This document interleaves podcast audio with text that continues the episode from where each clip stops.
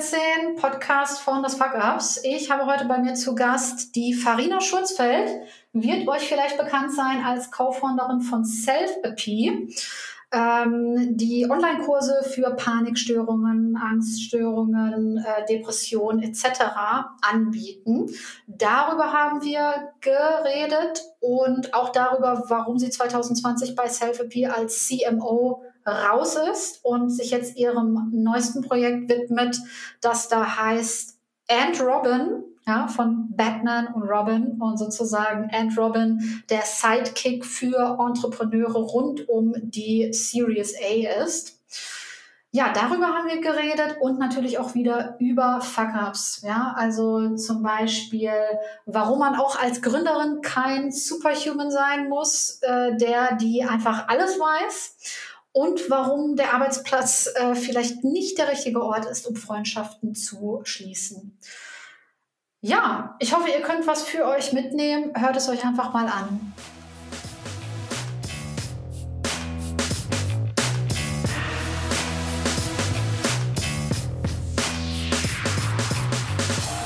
So, hallo und herzlich willkommen, liebe Farina Schurzfeld. Grüße dich. Ich grüße dich, Melanie. Hi. Ähm, magst du dich unseren Hörerinnen und Hörern einmal kurz vorstellen? Klar, mache ich sehr gerne. Ähm, Farina Schurzfeld, ich äh, lebe momentan in Berlin, zumindest im Sommer. Im Winter mhm. gerne mal an, in wärmeren Gefilden. Ähm, was, was macht mich so aus? Was treibe ich so? Ich ähm, bin eigentlich beruflich gesehen äh, immer schon unterwegs gewesen ähm, im Bereich Unternehmensgründung, Startups, habe ähm, ja, von Rocket Internet damals ähm, angefangen, äh, ungefähr 15 Jahre ist es her, in Australien im Company Building und ähm, habe bis vor anderthalb Jahren äh, in Berlin eine Firma gehabt, die sich mit digitaler Therapie für psychische Erkrankungen beschäftigt hat. Selfie, die ich äh, mitgegründet habe und fühle mich beruflich sehr wohl bei dem ganzen Thema ähm, Unternehmensaufbau, Wachstumskanäle und habe das jetzt so ein bisschen auch äh, das Hobby, das Hobby, nein, das Hobby der eigenen mhm. Gründung jetzt so ein bisschen zu meiner Berufung gemacht und unterstütze jetzt Gründer und Gründerinnen von der Seitenlinie aus sozusagen als äh, als Sidekick oder als ähm, Interim gemeinsam mit einem Partner und bringe da so ein bisschen meine Expertise ein. Das ist sozusagen das, was mich beruflich so ausmacht. Und privat, ähm, wie gesagt, ich liebe die Sonne, ähm, bin immer gerne da, wo die Sonne ist und bin mhm. tatsächlich sehr sportlich. Das heißt, wenn ich nicht am Rechner sitze, findest du mich meistens auf dem Tennisplatz. Genau. Das jetzt mal zu mir. Cool, okay, ja, da, da steckten jetzt schon gerade so ganz viele Sachen drin, ähm, mit, äh, über, oder über die äh, ich noch mit dir noch gerne sprechen würde. Vielleicht erstmal noch einmal auf das Thema Australien. Wie kam es denn eigentlich dazu? dazu kam es, weil ich ähm, während meines Bachelors, ich glaube 2007 war das, äh, mhm. mal reinschnuppern durfte in Australien sozusagen oder rüberschnuppern durfte als mein damaliger Freund ein Auslandssemester gemacht hat. Und irgendwie fand ich es da ähm, sehr, sehr schön und auch ein, einfach ein, ja, ein, ein spannendes Land, ähm, das doch irgendwie dann sehr anders ist zu, äh, zu Europa, einfach mal vielleicht im Vergleich. Und reingeschnuppert habe ich also durch, durch meinen damaligen Freund und irgendwie einen, einen Roadtrip, ähm, mhm. wie man sich das so klassisch vorstellt, im Campervan. Und ähm, als ich dann anderthalb Jahre später mit meinem Bachelor fertig war in Hamburg, ich habe zu der Zeitpunkt in Hamburg gelebt, ähm, mhm. habe ich mir überlegt, dass ich mir nochmal ein Abenteuer wünsche und eine Erfahrung ähm, vielleicht auch an einem anderen Ort, anstatt jetzt direkt ins Berufsleben Vollzeit einzusteigen und bin dann mhm. nach Australien gegangen für, ähm, für, für ein Masterstudium. Und, Krass, äh, okay. Äh, genau, und dann bin ich da so ein bisschen äh, liebevollst hängen geblieben. und äh, habe dann da, wurde dann da so ein bisschen von, ja, von Rocket Internet tatsächlich mitentdeckt damals, weil die Australien für sich entdeckt haben wiederum und dann passende mhm. Leute gesucht haben, die so ein bisschen in das Profil passen und beim Unternehmensaufbau helfen. Und habe dann, äh, bin dann beruflich gesehen da auch so ein bisschen mich da verankert und äh, war dann am Ende fünf Jahre drüben. Genau. Fünf Jahre lang was, okay, krass. Ja. Okay.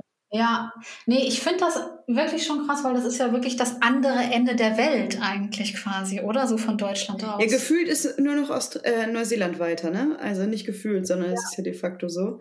Es ist auf jeden Fall das andere Ende der Welt, so fern und dann doch wieder so gleich. Also ich glaube, ähm, ja, es ist auf jeden Fall eine Entscheidung, ähm, in eine andere Welt einzutauchen. Mhm. Was würdest du sagen, sind so die wesentlichen Unterschiede zwischen Deutschland und Australien?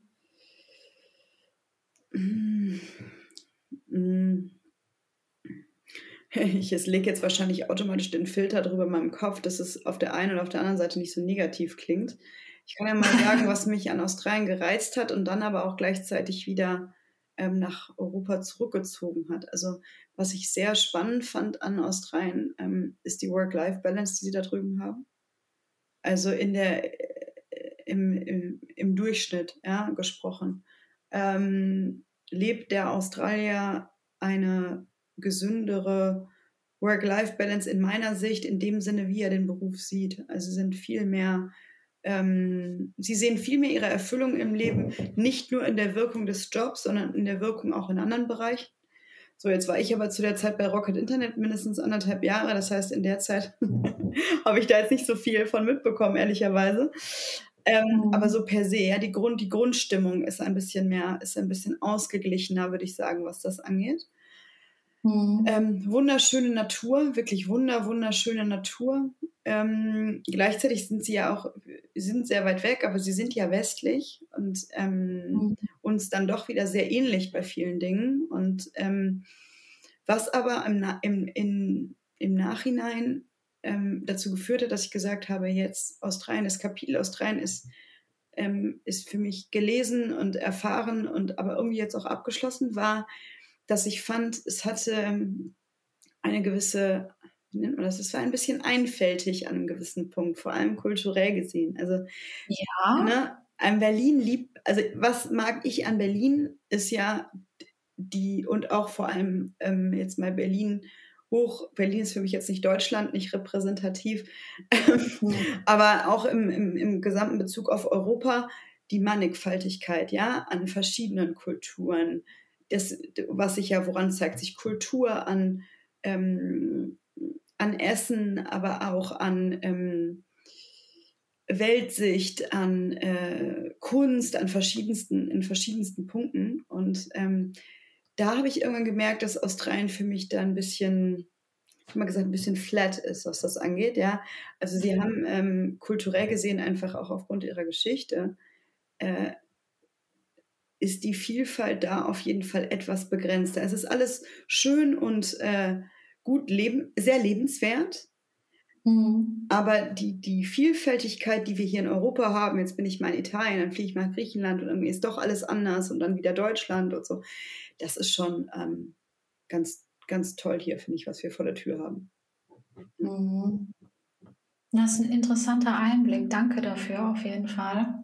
Also ich war noch nie in, äh, ich war noch nie in Australien. Äh, ich, ich, wollte da immer gerne mal hin, habe es aber noch nicht geschafft bisher. Ähm, deswegen fand ich das gerade ganz spannend, auch was du jetzt zum Beispiel auch erzählt hast, was du an Berlin so liebst. Ja, ich bin mhm. ja auch hier in Berlin und ähm, ich habe immer das Gefühl hier, dass in Berlin jeder seinen Platz finden kann, weil es hier einfach alles gibt.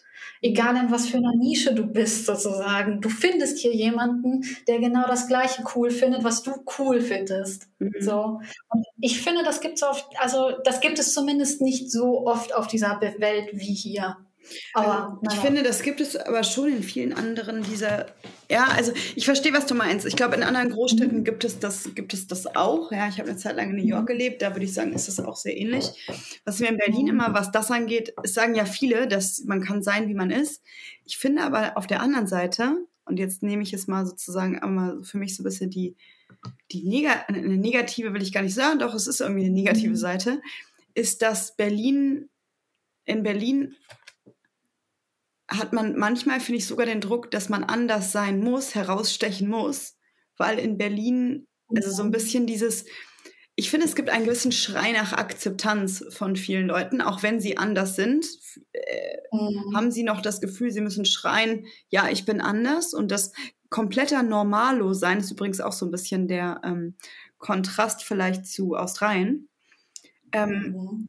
Dieses einfach, norm, einfach so der Durchschnitt, der Durchschnitt sein und normal sein, ähm, fühlt sich hier manchmal sogar schon an wie it's not enough, finde ich. Also das ist eine sehr subjektive mhm. Meinung. Ja. Ja, aber ich glaube, ich kann das schon so ein bisschen nachfühlen was du da meinst. Ich kann es nicht so ganz in wirklich Worte fassen, aber ich glaube, ich weiß, was du meinst. Und ich finde auch manchmal irgendwie, dass es sich in dieser Andersartigkeit, dass dann irgendwie doch immer alle gleich sind. So, also ich, ich kann es nicht so richtig, ich finde dafür keine richtigen Worte gerade, aber so ein Gefühl, mhm. was du jetzt gerade erzählst, das kenne ich auch, ja. Mhm. Einfach der Normalo sein. In Berlin ist, reicht es gefühlt manchmal nicht aus, der Normalo zu sein. Ja. genau. Lass uns vielleicht nochmal, lass uns vielleicht noch mal über, äh, über Self-Therapy nochmal sprechen. Ähm, und zwar, da warst du ja einige Jahre lang und mhm. auch Co-Founder und CMO. Mhm. Und ähm, ja, genau. Bevor wir jetzt mal dazu kommen, wieso du da jetzt raus bist sozusagen, ähm, würde ich gerne einmal wissen, wie kamt ihr damals zu dieser Idee überhaupt, dass man Online-Kurse anbieten kann für Depressionen, Angststörungen, Panikstörungen und so weiter? Mhm. Mm. Also wir kamen, wir waren ja drei mit oder drei Gründerinnen und wir kamen, glaube ich, auf die ähm, Thematik jeder aus, aus unterschiedlichsten ähm, Blickwinkeln. Ähm, meine beiden Mitgründerinnen äh, sind ja beide Psychologin und hatten irgendwie auch durch ihre berufliche Laufbahn, sagen wir mal, diese Versorgungslücke für psychische Erkrankungen teilweise ja am eigenen Leib sozusagen erlebt. Ja, mhm. und ähm, ich kam jetzt irgendwie eher aus der BWLer Firmenbauerin-Seite und ähm, mhm. hatte aber auch eine, eine, Situation, wo ich damit sozusagen konfrontiert war mit dieser Versorgungslücke für psychisch belastete oder erkrankte Patienten. Und ähm, äh, die, wie wir auf die Lösung kamen, ist im Endeffekt daher, dass wir erstmal erkannt haben, es gibt ein Problem. Und das Problem ist, dass du in Deutschland mehrere Wochen, teilweise Monate auf einen Psychotherapieplatz wartest. Mhm. Und plus, es ist ein Riesenstigma, auch weiterhin. Ich glaube, es hat sich, wie gesagt, ein bisschen verändert in den letzten paar Jahren, aber es ist immer noch ein, ein Stigma-Thema. Ja? Nicht salonfähig zu sagen, ähm, ja, mir geht es psychisch gesehen schlecht und äh, es ist einfacher zu sagen, ich habe Rückenschmerzen. Wie gesagt, hat sich, glaube ich, auch ein mhm. Stück weit gedreht, aber damals war es auf jeden Fall noch ein Riesenthema, als wir gegründet haben, 2016. Und ähm, also es gab dieses Problem und es gibt für dieses Problem keine kurzfristige Lösung in der Versorgung mit klassischen Psychotherapeuten. Das hat verschiedenste Gründe.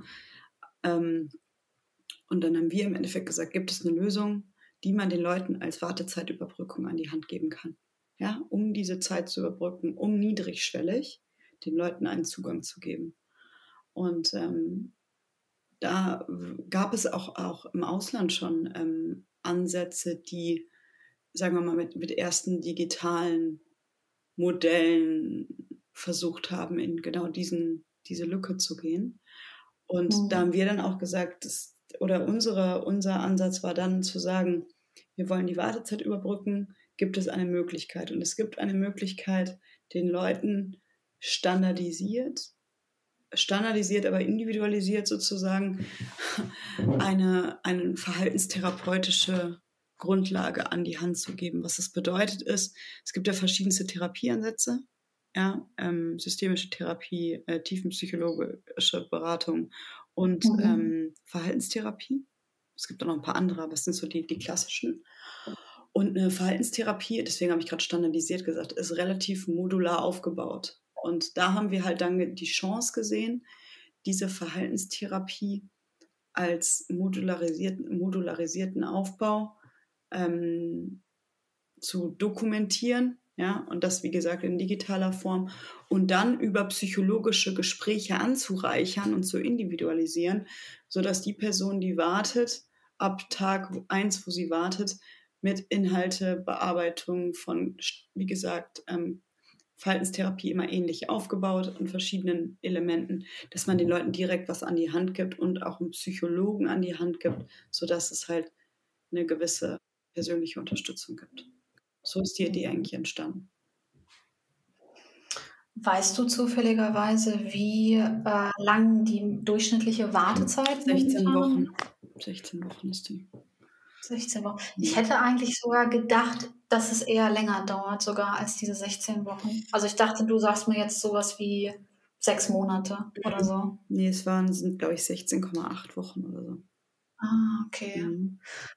Ist ein bisschen Ähm, unterschiedlich je nach Bundesland auch nochmal, ne? Also es ist jetzt der Mhm. Deutschland Durchschnitts, der durchschnittliche Deutschlandwert, glaube ich. Ähm, Mhm. Im Bundesdurchschnitt ist es das, aber in, in, es variiert teilweise sehr stark nach, den, nach Bundesländern. Mhm. Genau. Mhm. Würdest du sagen, dass jetzt die Anfragen, also jetzt mit allen Krisen, die wir jetzt gerade haben, Mhm. sind jetzt die Anfragen mehr geworden als, sagen wir, 2016 bis Mhm. 2018 oder so? Mm, Die Anfragen für Psychotherapie per se meinst du oder für digitale Nachfrage? Ähm, also tatsächlich wirklich das, was bei euch bei Self-LP äh, ankommt, sozusagen. Das Also, ist auf jeden ja. Fall mehr, aber das ist nicht für mich nicht komplett nur mm, zurückführbar auf die, auf, sagen wir mal, Markt oder Marktentwicklung, gesellschaftliche Entwicklung, sondern auch auf die, die, die, die ge- politisch-gesetzliche Grundlage und auch die Positionierung von dem Produkt im Markt. Also ähm, man kann auf jeden Fall sagen, worauf du jetzt ja auch gerade ähm, eingegangen bist, dass durch die, ich sag mal, veränderten Rahmenbedingungen der letzten drei Jahre, ja, Stichwort Mhm. Corona, auf jeden Fall durch soziale Isolation etc., ähm, psychische Erkrankungen in der Tendenz ähm, gestiegen sind. Aber das hat immer einen zeitlichen Verzugseffekt. Ja, also Mhm. so psychische Erkrankungen sind ja nicht was, die bilden sich von heute auf morgen, sondern es ist schon was, was meistens auch über eine Zeit lang X ähm, dann sich verschlimmert und erst an, an einem Punkt ähm, mit einer gewissen ja, Amplitude die Leute auch wirklich diagnostiziert werden und sich dann auch Hilfe suchen.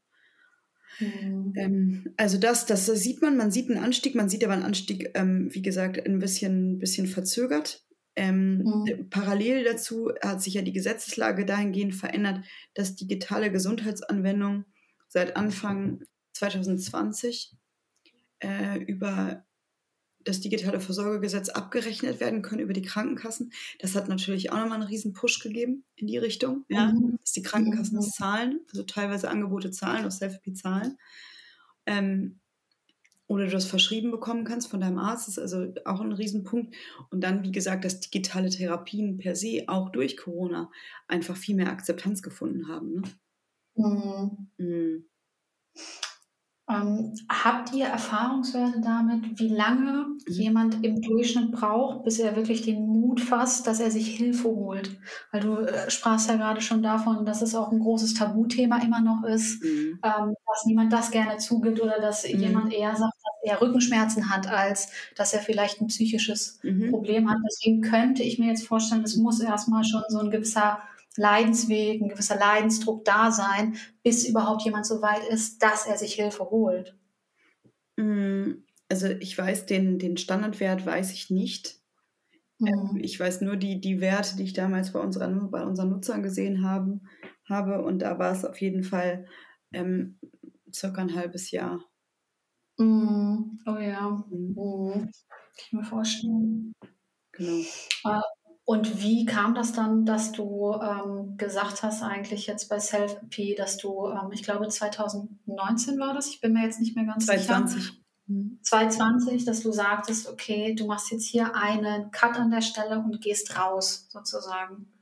Wie kam es dazu? Ähm, mehrere Gründe. Ich glaube, einer der Hauptgründe war, dass ich einfach gesagt habe, ähm, ich sehe mich selber als diejenige, die Projekte auf die Beine stellt und sie, sagen wir mal, zu einem gewissen Punkt ähm, ihnen hilft zu laufen oder beim Laufen, so wenn es die Analogie von einem Kind äh, überführt, ja, also von Schwangerschaft, Geburt, Kleinkind bis hin zur Pubertät, Aber ab dem, mhm. ab dem Punkt, wo Pubertät ist, ist das vielleicht eine schlechte Analogie, weil an einem Punkt von Pubertät braucht ein Kind ja auf jeden Fall noch eine gewisse Richtung.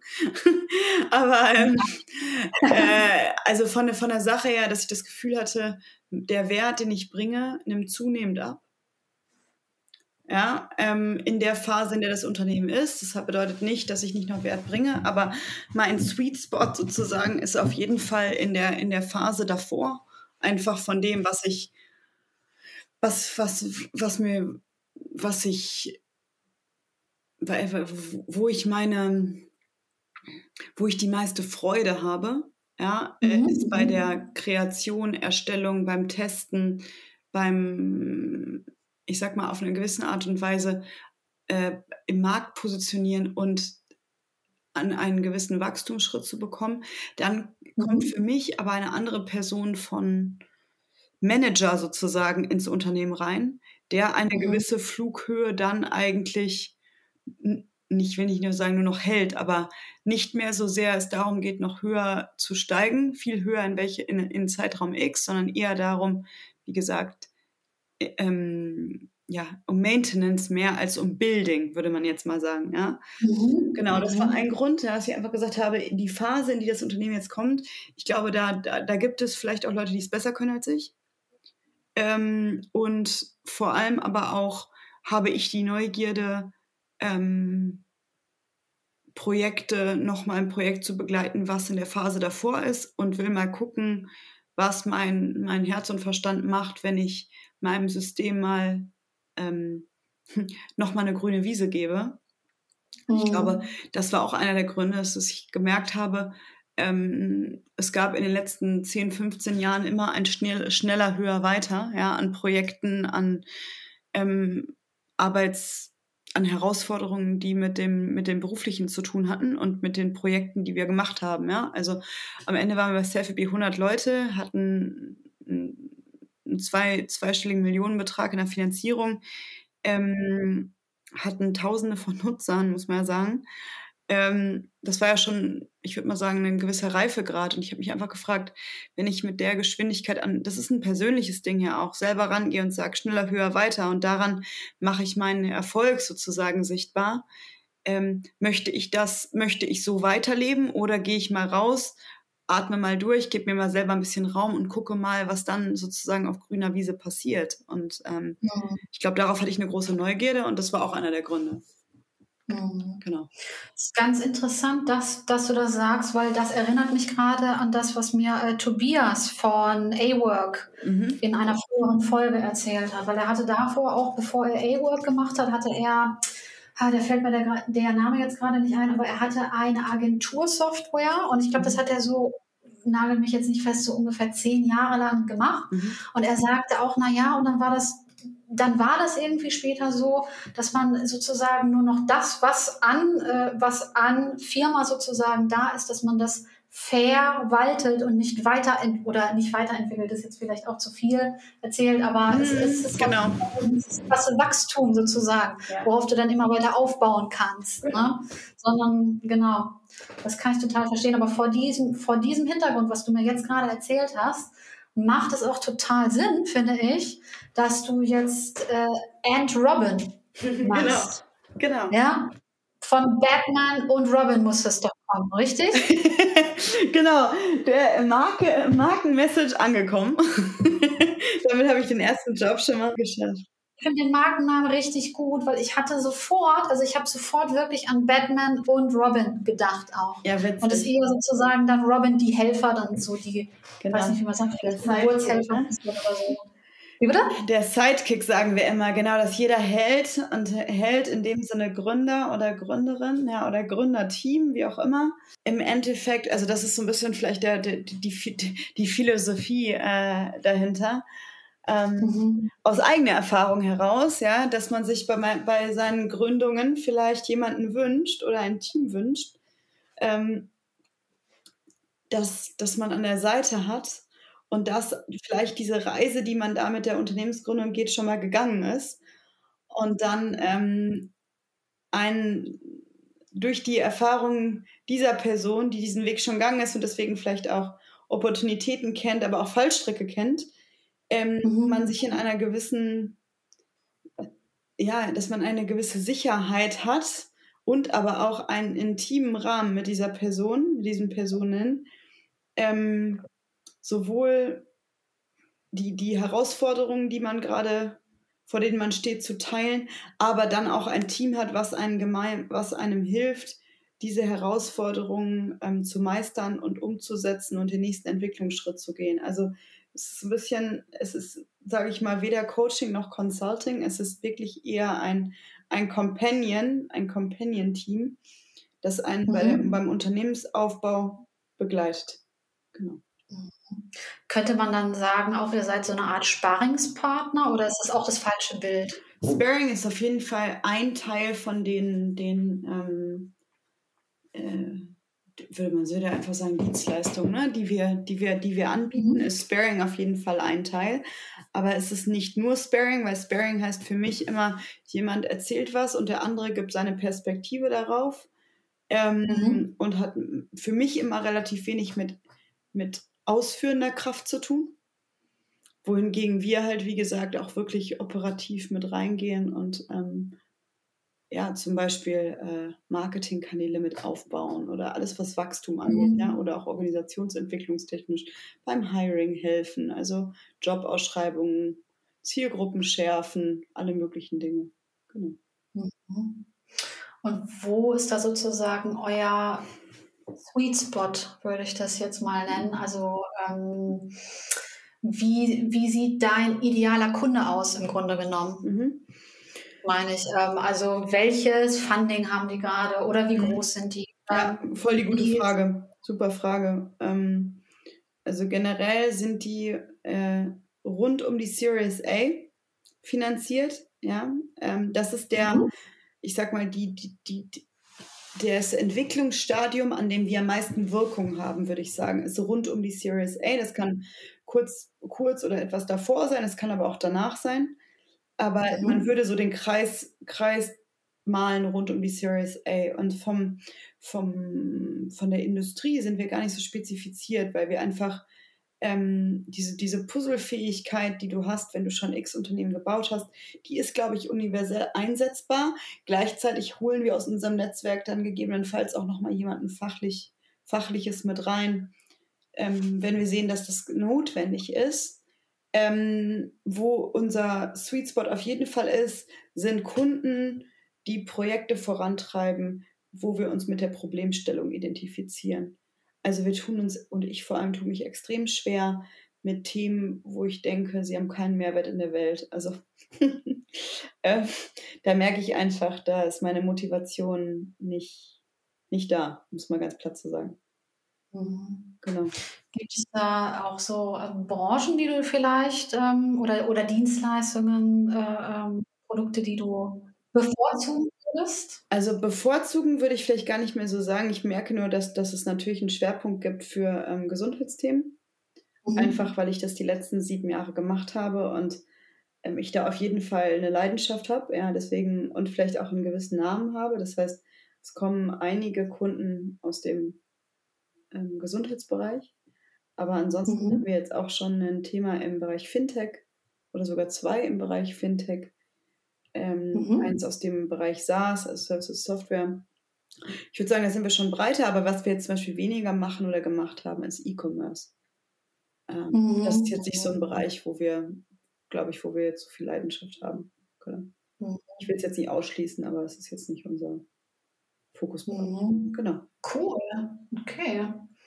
Ähm, vielleicht noch eine Frage dazu, bevor wir dann zu den Fuck-Ups kommen. Ja, gerne. Ähm, wo wollt ihr mit Ant Robin hin? Mhm. Also wie soll sich das weiterentwickeln? Am liebsten jetzt die nächsten zwei, drei Jahre. Mhm. Also ich würde mir, würde mir sehr wünschen, ähm, dass Ant Robin sich als, als, als hm, als Sidekick des Heroes, so ähm, des Heroes slash des Hero in Klammern dann der Gründer, die Gründerin, so etabliert, dass Gründer, die an einem Punkt stehen, wo sie sagen, ey, ich komme hier nicht weiter oder ähm, ich würde mir jemanden wünschen, der mich an diesem Punkt begleitet, an Robin denken und mhm. damit das Gefühl haben, dass sie nicht alleine sind. Damit das Gefühl haben, dass es Leute gibt, die gewisse Erfahrungen, ähm, gewisse Dinge schon gesehen haben und ähm, ja, sie deswegen diesen Schritt ist ein bisschen auch wie, wie wenn du, wenn du dir privaten Coach holst, ja, ähm, der dich bei Themen begleitet. So würde ich mir End Robin für Gründer vorstellen ähm, in, meiner, in meinem Kopf. Und ähm, was aber bedeutet nicht, dass wir hier das äh, McKinsey für, äh, für Startups werden, überhaupt nicht. Also ähm, ich sehe absolut, dass der Ansatz, der wir machen, auch boutiquig bleibt und vielleicht dann so ein Team von 20 Leuten. Ja, aber ähm, genau, dabei würde ich es bei dieser Familiengröße würde ich es auch gerne belassen wollen, glaube ich. Hm. Also es geht jetzt nicht darum, dass man das ganz hoch skaliert sozusagen, Nein. Nein. wie wir das so von den Startups kennen. Nein, gar nicht. Okay. Gar nicht. Mhm. Weil ich gehe hier auch eher auf organisches, organischen Aufbau sozusagen mit. Ähm, ich sehe für das Team auch wirklich nur Leute, die erfahrungsbasiert die Dinge weitergeben können. Das heißt, ich würde auch kein Riesenteam aufbauen, das so wie bei McKinsey dann aus Junior- und Senior-Berater und keine Ahnung besteht, sondern sehe ganz klar eher Seriengründer, die im Team sind und nachdem sie sechsmal die Erfahrung gemacht haben, was eigenes zu gründen, jetzt übertrieben gesprochen, dann sagen, ich habe Lust, ich habe Bock, das weiterzugeben an Leute, die coole Sachen in der Welt machen wollen.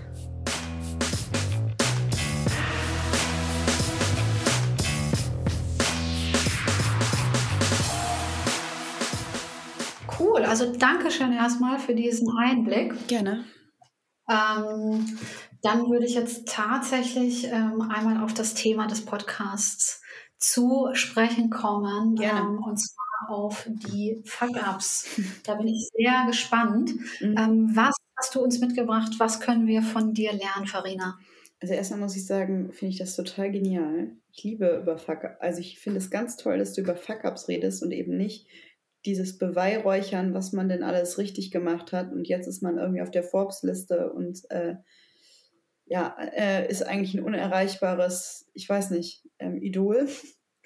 ähm, mhm. sondern äh, eher, dass man das, ja, also das Weiter, Weitergeben von den Situationen, wo man vielleicht von der Wand gelaufen ist oder die man revidiert hat und jetzt anders macht. Finde ich klasse. Also das vielleicht mal vorab. Mhm, danke dir. Ähm, genau, also für mich sind es eigentlich zwei Dinge und ich glaube, dass die tatsächlich auch beide so ein bisschen zu der Gründung jetzt wiederum von Entrobin geführt haben. Ja, und der erste, das erste Thema, ähm, ob man das jetzt Fuck up, wie man das auch immer nennt, ist in, in diversen Situationen erlebt. Ähm, vor allem noch zu meinen frühen Gründertagen, so vor zehn Jahren, zwölf, dreizehn Jahren, mhm, dass man den eigenen Anspruch hat, alles zu wissen also ich mhm. glaube, so ein bisschen das Superhuman zu sein, ähm, ist auf jeden Fall vor allem für, für First-Time-Founder ähm, immer wieder mehr oder weniger laut, diese Stimme. Und auch der Anspruch daran. Und ähm, was ich damit meine, ist, wenn du ein Unternehmen gründest, sind ganz viele Themen auf einmal kommen auf dich zu und ähm, prasseln auf dich ein, die du nicht kennst, aber vorantreiben musst. Viele Entscheidungen, die du aus Unsicherheit treffen musst. Ähm, viel Druck, der vielleicht auch durch externe Kapitalgeber kommt. Und ähm, das kann dazu führen, dass man einen unendlichen Druck in sich selber spürt, weil man das Gefühl hat, man muss alles beantworten können alleine mhm. beantworten können. Und wie gesagt, ich glaube, aus dem Gedankengang heraus ist auch irgendwie meine, ist Androbin auch entstanden, dass nach 10 Jahren, 15 Jahren Unternehmensaufbau, äh, will ich jetzt nicht sagen, bin ich alt und weise, aber kann ich auf jeden Fall sagen, dass man guten Gewissens eben nicht alles beantworten und wissen muss. Und dass mhm. die Stärke eigentlich darin liegt, zu wissen, was man nicht weiß und zu wissen, mhm. was man weiß und sich für das, wo man weiß, dass man es nicht weiß, das einzuordnen und sich dafür Unterstützung zu holen ähm, und auch einen transparenten Umgang damit zu haben, ähm, um ja da, ich sag mal, die, die, die, die bestmögliche Ausgangslage für sich und das Unternehmen zu schaffen. Das wäre mein, erster, mein erstes Thema. Mhm. Aber heißt es dann sozusagen, dass es dann früher mal Situationen gab, ähm, in denen du Entscheidungen getroffen hast, mhm. ähm, wo du dir eigentlich sozusagen besser noch externe Hilfe, Experten oder was auch immer äh, noch hättest holen sollen. Sozusagen. Das auf jeden Fall und ich glaube auch, aber noch hinzuführen, diesen, ich erinnere mich noch an meinen ersten ähm, Company Building Job, da habe ich für Groupon in Australien, ich habe Groupon in Australien mit aufgebaut und ich war irgendwie Anfang mhm. 20 und hatte irgendwie so ein größeres Team unter mir, ja, mit Anfang 20, die teilweise auch viel älter waren als ich. Und ich habe halt immer gedacht, ich muss schuften wie ein, wie ein Tier, von ne, morgens bis spät nachts. Ähm, damit ich bloß das alles weiß, alles beantworten kann, ähm, für alle immer da bin und verfügbar bin und ähm, auf jeden Fall als diejenige darstelle, stehe, die professionell und erfahren ist. Ähm, dabei hätte und konnte ich das im Moment gar nicht abbilden. Und ich glaube, was es halt ausgelöst hat, ist auch bei meinem Team damals ähm, einen Erwartungsdruck dessen, dass sie genau so agieren müssen. Und eben mhm. auch nicht sagen können, das weiß ich nicht, das kann ich nicht, hier brauche ich Hilfe. Sondern der Fisch stinkt da, glaube ich, vom Kopf, dass wenn du eine Kultur etablierst, die darum geht, knowing it all, I know it all, dass not knowing it all zur Schwäche wird, anstatt mhm. zur Stärke zu wissen, was ich nicht weiß, und damit eine Organisation schafft, die für neuen Wissenstransfer oder Aufsaugen gar nicht offen ist. Von Experten, von externen. Genau. Mhm. Aber erstmal, ich muss auch dazu kurz sagen, ich finde es wirklich krass, ähm, dass du das schon mit Anfang 20 sozusagen schon so eine Führungsposition schon innehattest. Aber ich meine, wann hast du denn den Master? War dann so nebenbei eigentlich? Oder ja, ja. Das ist eine so witzige Geschichte, weil ich habe tatsächlich den Master, ich hatte so ein Stipendium und habe da meinen Master gemacht. In Australien geht das alles flotti Karotti, ne? Also zehn Monate Master. Das ist richtige mhm. Druckbetankung. Zehn Monate? Ja, Druckbetankung. Voll. Mhm.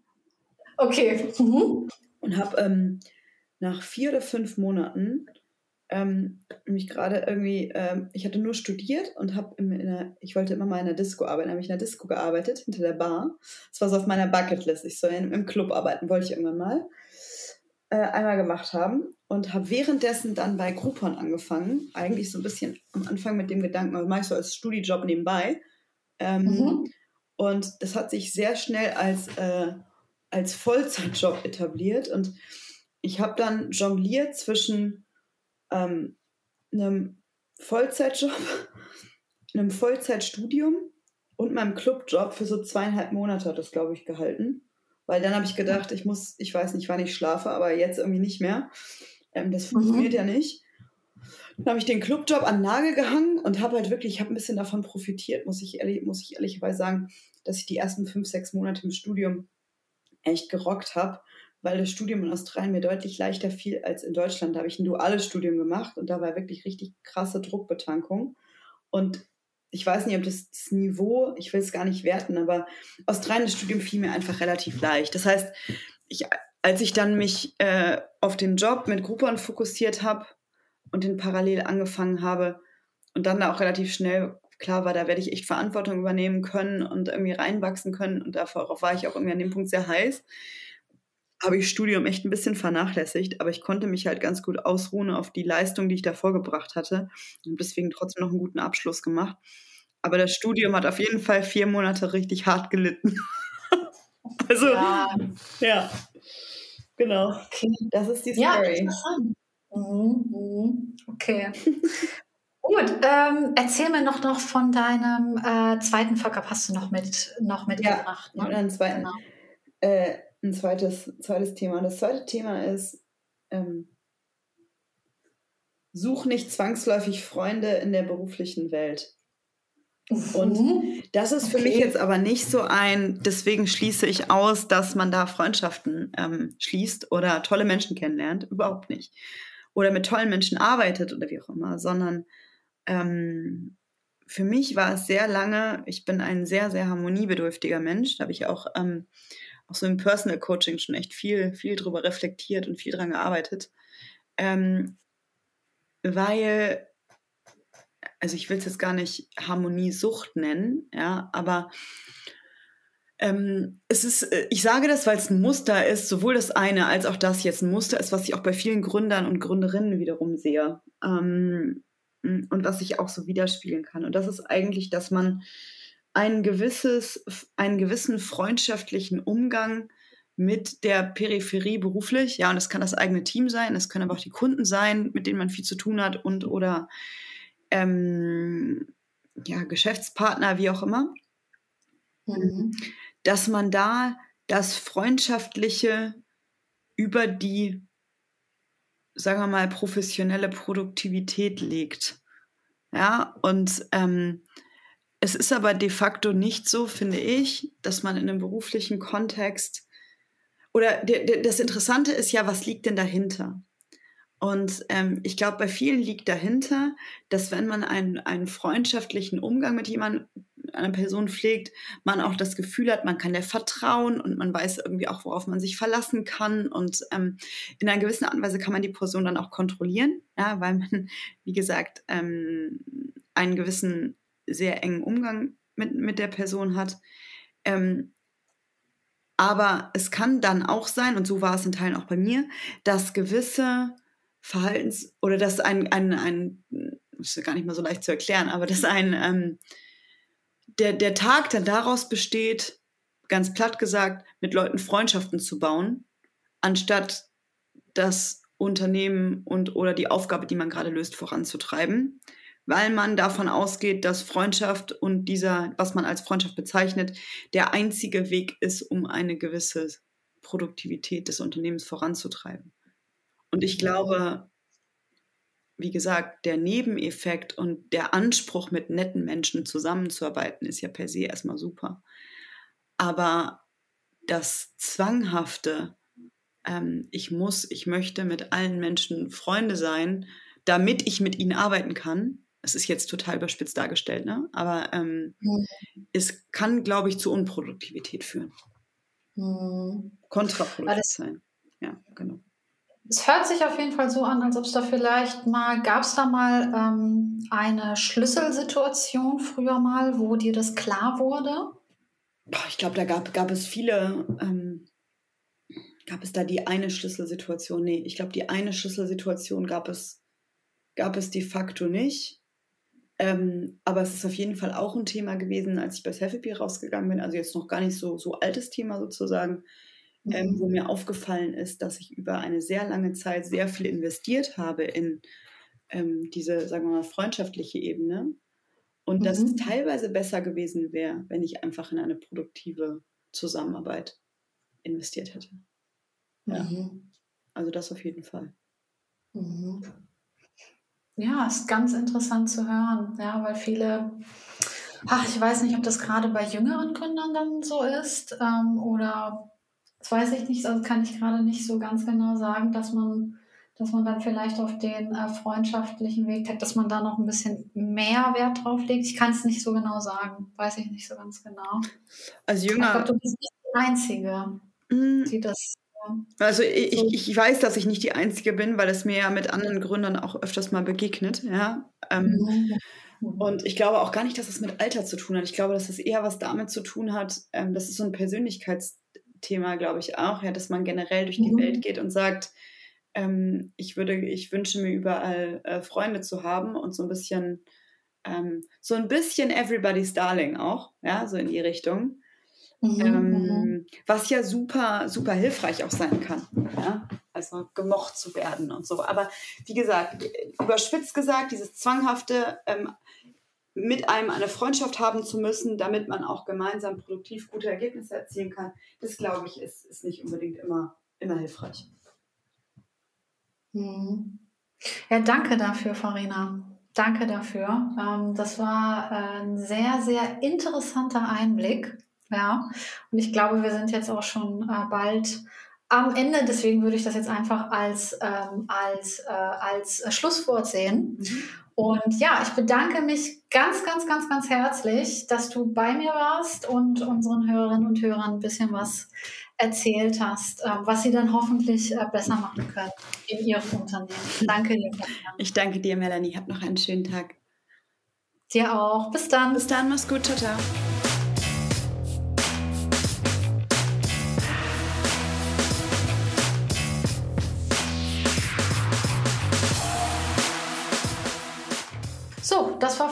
14 im Podcast von Founders Fuck Ups mit Farina Schurzfeld.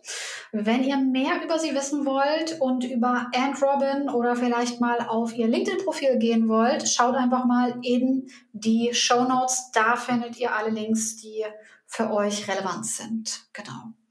Ja, und ansonsten freue ich mich, wenn wir uns an dieser Stelle wieder hören in ungefähr einem Monat. Das heißt Ende November. Bis dahin wünsche ich euch eine gute Zeit. Bis dahin.